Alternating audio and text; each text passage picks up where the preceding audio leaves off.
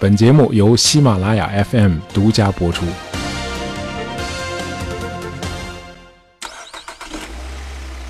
现在经济上宽裕的人越来越多了啊，很多朋友在出国旅游的时候都体验过自驾游。啊，在我看来，享受驾驶乐趣最理想的地方应该是德国啊，因为那儿的高速公路是不限速的，只要你能控制得了车啊，想开多快就可以开多快。呃，在德国体验过自驾游的朋友都知道啊，这个国家的东西部之间有条大动脉，就是它的二号高速公路。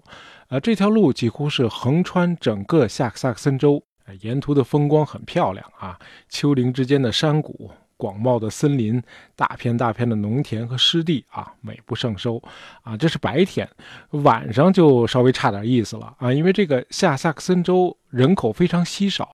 那么到了晚上呢，这个道路两旁基本上看不到灯火啊。这个德国的高速公路上又没有路灯，那么公路的两旁只有无尽的空旷和黑暗。有过类似驾驶体验的朋友都知道啊，这时候你会有一种说不上来的疲劳啊。即便你换一条路，比如旁边的三十九号高速啊，你发现两旁还是漆黑一团，你仍然是在一条道走到黑。可是走着走着，路边突然就亮了。出现了一大片灯的海洋，啊，有几幢高大的玻璃墙建筑，灯火通明。远处是四个格外壮观的大烟囱。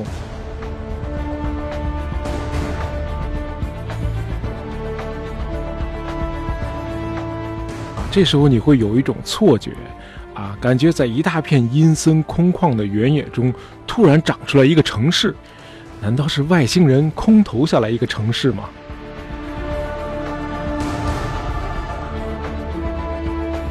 这个城市叫 Wolfsburg 啊，沃尔夫斯堡是德国北方最大的汽车城，呃，同时也是大众汽车公司总部的所在地。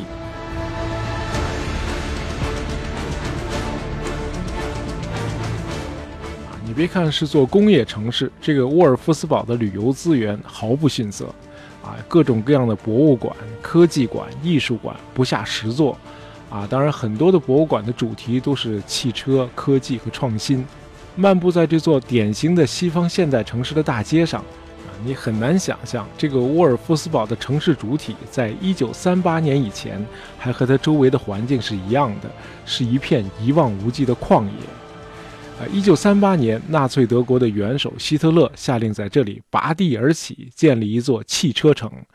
这年的五月二十六日，希特勒专门赶到这里，亲自铺下了第一块奠基石。呃，可以说，如果没有希特勒，今天这里可能仍然是一片原野和几个无人问津的小村子。呃，沃尔夫斯堡城市的诞生应该源于希特勒的一个设想啊，就是打造一款经济型的大众轿车，或者说人民轿车啊，德语叫 Volkswagen，啊，Volk 就是人民大众的意思，Wagen 就是车。啊，那缩写就是 VW 啊。今天你在我们国家的任何大街上都能看到这个缩写啊。希特勒的设想是让每一户德国家庭都有一辆自己的汽车。呃，当时的美国已经号称是轮子上的国家了啊，平均每五个美国人就有一辆汽车，而在德国这个比例才达到五十分之一，绝大多数人都是骑自行车或者坐公交车上班。那这怎么体现国家社会主义的优越性呢？那除了和美国争锋啊，希特勒还有一个更长远的打算啊，就是他在那本《我的奋斗》里写的，要扩大日耳曼人的生存空间。呃，德国的国土以后是要延伸到苏联的，在如此广袤的国土上，德意志民族必须实现全民摩托化啊，就是德国也必须成为轮子上的国家。于是，希特勒决心要为普通德国人生产一种售价为九百九十马克的经济型汽车。呃，这个售价相当于一个普通德国工人不到一年的工资。哎，如果你是个汽车厂商，你敢投资这个项目吗？这么低的售价，别说盈利了，不赔本就不错了。那让谁来投资呢？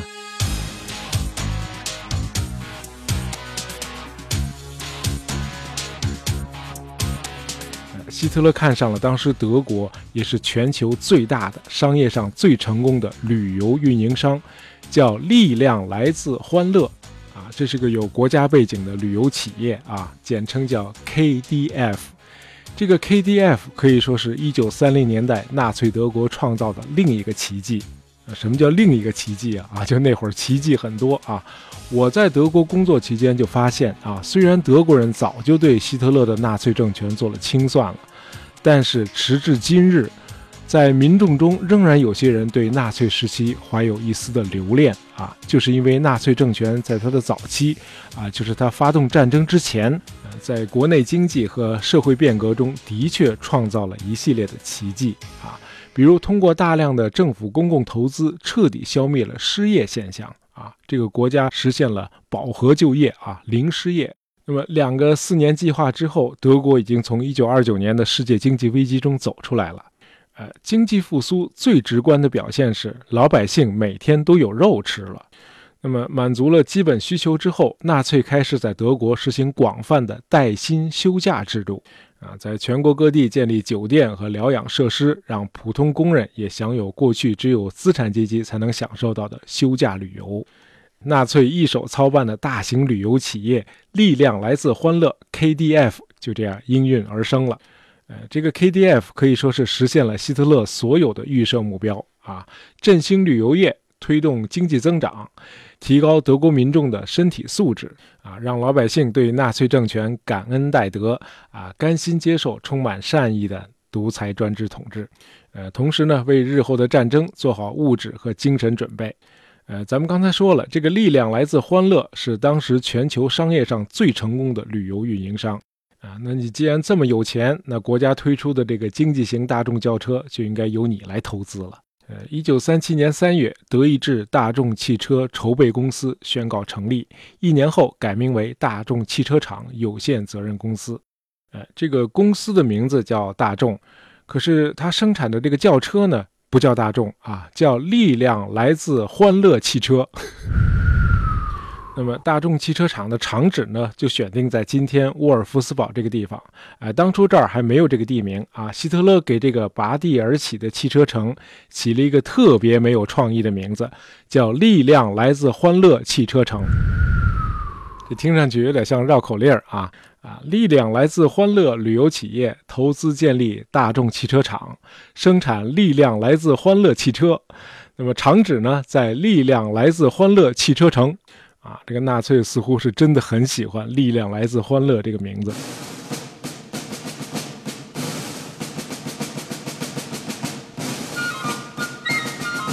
那么，新的汽车城落成那天是在一九三八年五月二十六日啊，纳粹搞了一个隆重的庆祝仪式，邀请了五万多贵宾。嗯，不能到场的德国人都在收音机前收听了实况转播。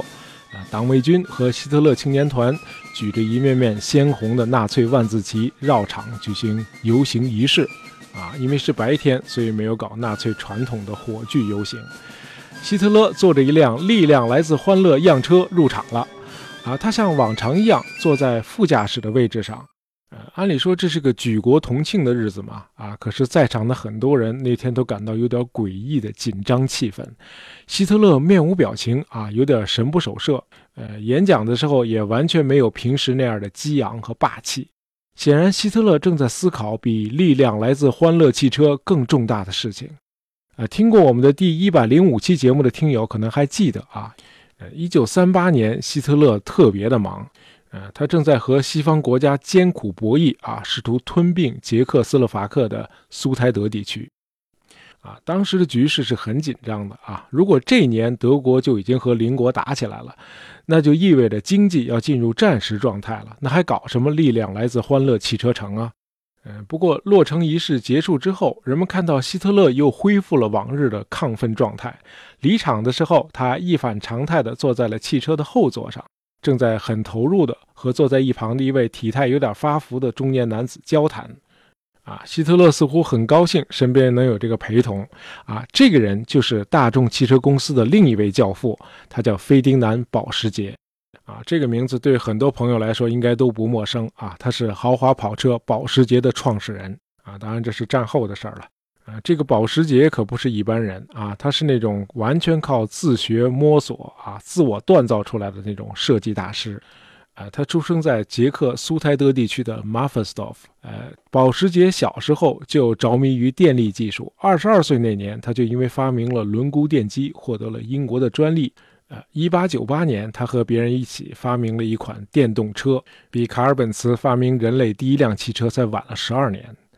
啊，今天我们中国大街上电动车已经越来越多了啊，可是很少有人知道电动车之父是保时捷。呃，他发明的内燃机给电池充电的这个技术，比丰田公司第一代混合动力汽车几乎早了一百年。啊，由于当时这个电池技术相当的落后啊，保时捷的研发领域就从电动车转向了汽油和柴油车。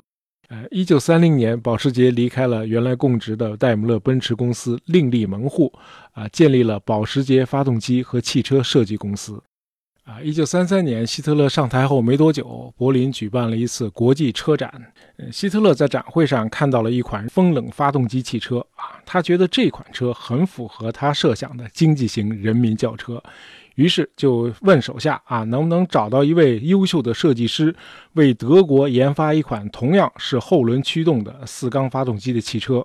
那么这车的空间呢，应该能够容下两个大人和三个孩子。德国标准家庭的格局，那么这个车的时速呢，应该达到每小时一百公里。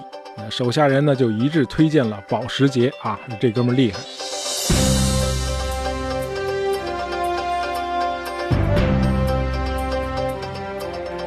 那保时捷和希特勒的第一次见面啊，两人就谈得很投机。保时捷给希特勒一口气儿就画了十几张草图，哎，要不您再看看这款。哎，被希特勒看中的那款，碰巧还真的不是保时捷的原创啊，这是一家捷克公司的设计啊。当然，保时捷后来让这个设计更加锦上添花了啊。被希特勒相中的这款，就是二战后风靡全球、销量高达两千一百万台的大众甲壳虫啊。这要说一下，这个甲壳虫这个绰号不是德国人起的。起这么个绰号，完全是因为这款车呆萌的车身给大伙儿带来的联想，啊，咱们刚才说了啊，这车的官方名字叫“力量来自欢乐汽车”，啊，有趣的是，这个官方名字还没出来多久，就已经有“甲壳虫”这外号了，呃，就在“力量来自欢乐汽车城”奠基仪式后没几天，啊，美国《纽约时报》发了一篇报道，啊，说元首啊，元首指希特勒啊，元首新建的庞大的高速公路网上。不久后就会爬满成千上万锃光瓦亮的甲壳虫，啊，每辆甲壳虫里都会坐着爸爸妈妈和他们的三个孩子，他们的避暑休假地遍布祖国的每个角落，从波罗的海到瑞士，从法国到波兰。呃，当然，《纽约时报》这篇带有讽刺笔调的展望没有能够成为现实，因为第二年第二次世界大战就爆发了。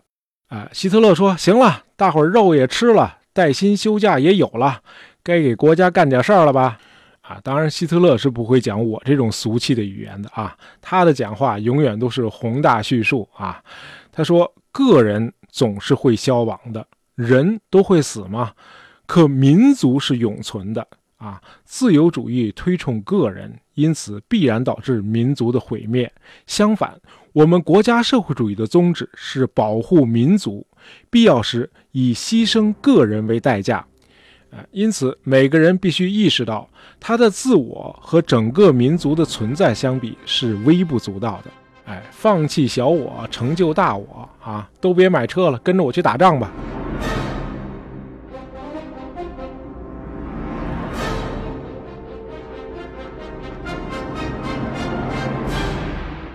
保时捷和他的工程师们响应号召啊，迅速加强了甲壳虫车身的钢架硬度，然后把它改成军车，大量投入各个战场。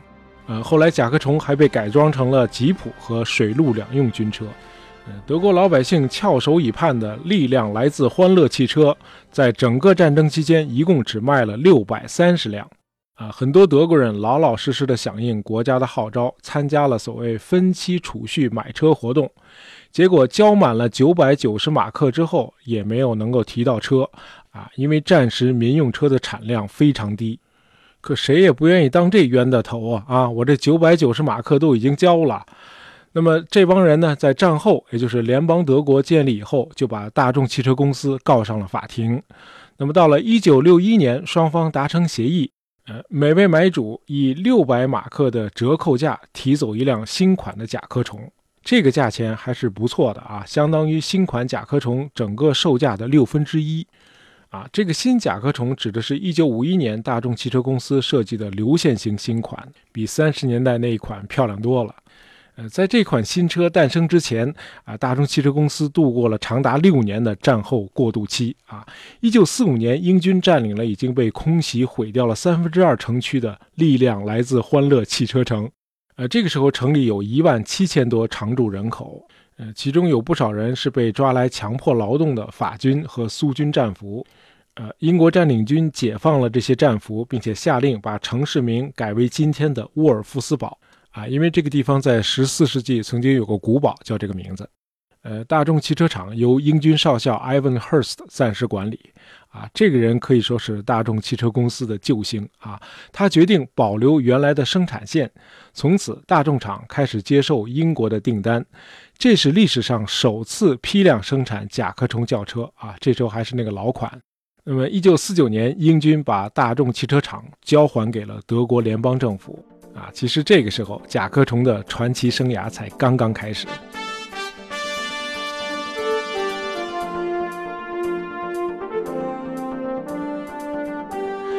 随着战后世界经济的复兴啊，人们对汽车的需求如饥似渴，但是购买力又很有限。那么，甲壳虫的经济耐用性正好适应了这个形势，呃，立刻成为欧洲最畅销的车型。啊，作为对豪华车的一种反叛的标志，甲壳虫于1960年代又打入美国市场，并令人意外地取得了巨大成功。呃，到了一九七二年，甲壳虫的累计销售量已经超过了一千五百万辆，从而击败了福特 T 型车，成为全球产销量冠军。呃，它也成了联邦德国经济复兴的标志。啊，很少有一款车能够像甲壳虫一样啊，像明星一样被推崇。世界各地甚至出现了大量的甲壳虫车粉丝俱乐部，在好莱坞的影片中也频频出现甲壳虫的身影。啊，无论是伍迪·艾伦的电影，啊，迪士尼的动画片，还是《零零七》系列，啊，有趣的是，英国甲壳虫乐队的主唱约翰·列侬自己也开着一辆白色的甲壳虫，啊，有人说这款车直到今天都是文艺青年的一个标志，呃，新甲壳虫正好是在今年正式停产的，迄今已经卖出了两千一百多万辆。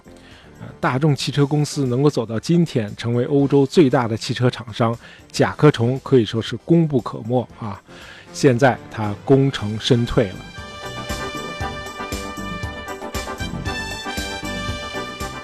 啊，最后咱们再简单的说一下保时捷啊，毕竟这个人是我们今天故事的一个重要角色。呃，费丁南保时捷和他的儿子费利以及女婿安通皮耶战后都被当作纳粹帮凶关进了大狱。呃，儿子很早就出来了。那么出狱之后呢，他为一家意大利公司设计了一款跑车，啊，用挣来的钱给父亲和姐夫付了保释金。这样呢，费丁南保时捷只蹲了二十二个月的大狱。呃，他们家后来和大众汽车公司达成协议，呃，每销售一辆甲壳虫，大众汽车公司就支付给保时捷家百分之一的售价作为版权费。那么这笔钱后来为他们家在德国斯图加特重建保时捷公司提供了必要的原始资本。好，今天的节目就到这儿啊。本期节目是由我们的听友谢谢你三五点播的，希望你喜欢。呃，喜欢大爷杂货铺的朋友，别忘了订阅我们的专辑。当然，也希望你能够在朋友圈里推荐一下我们的节目。感谢大家收听，咱们下期再见。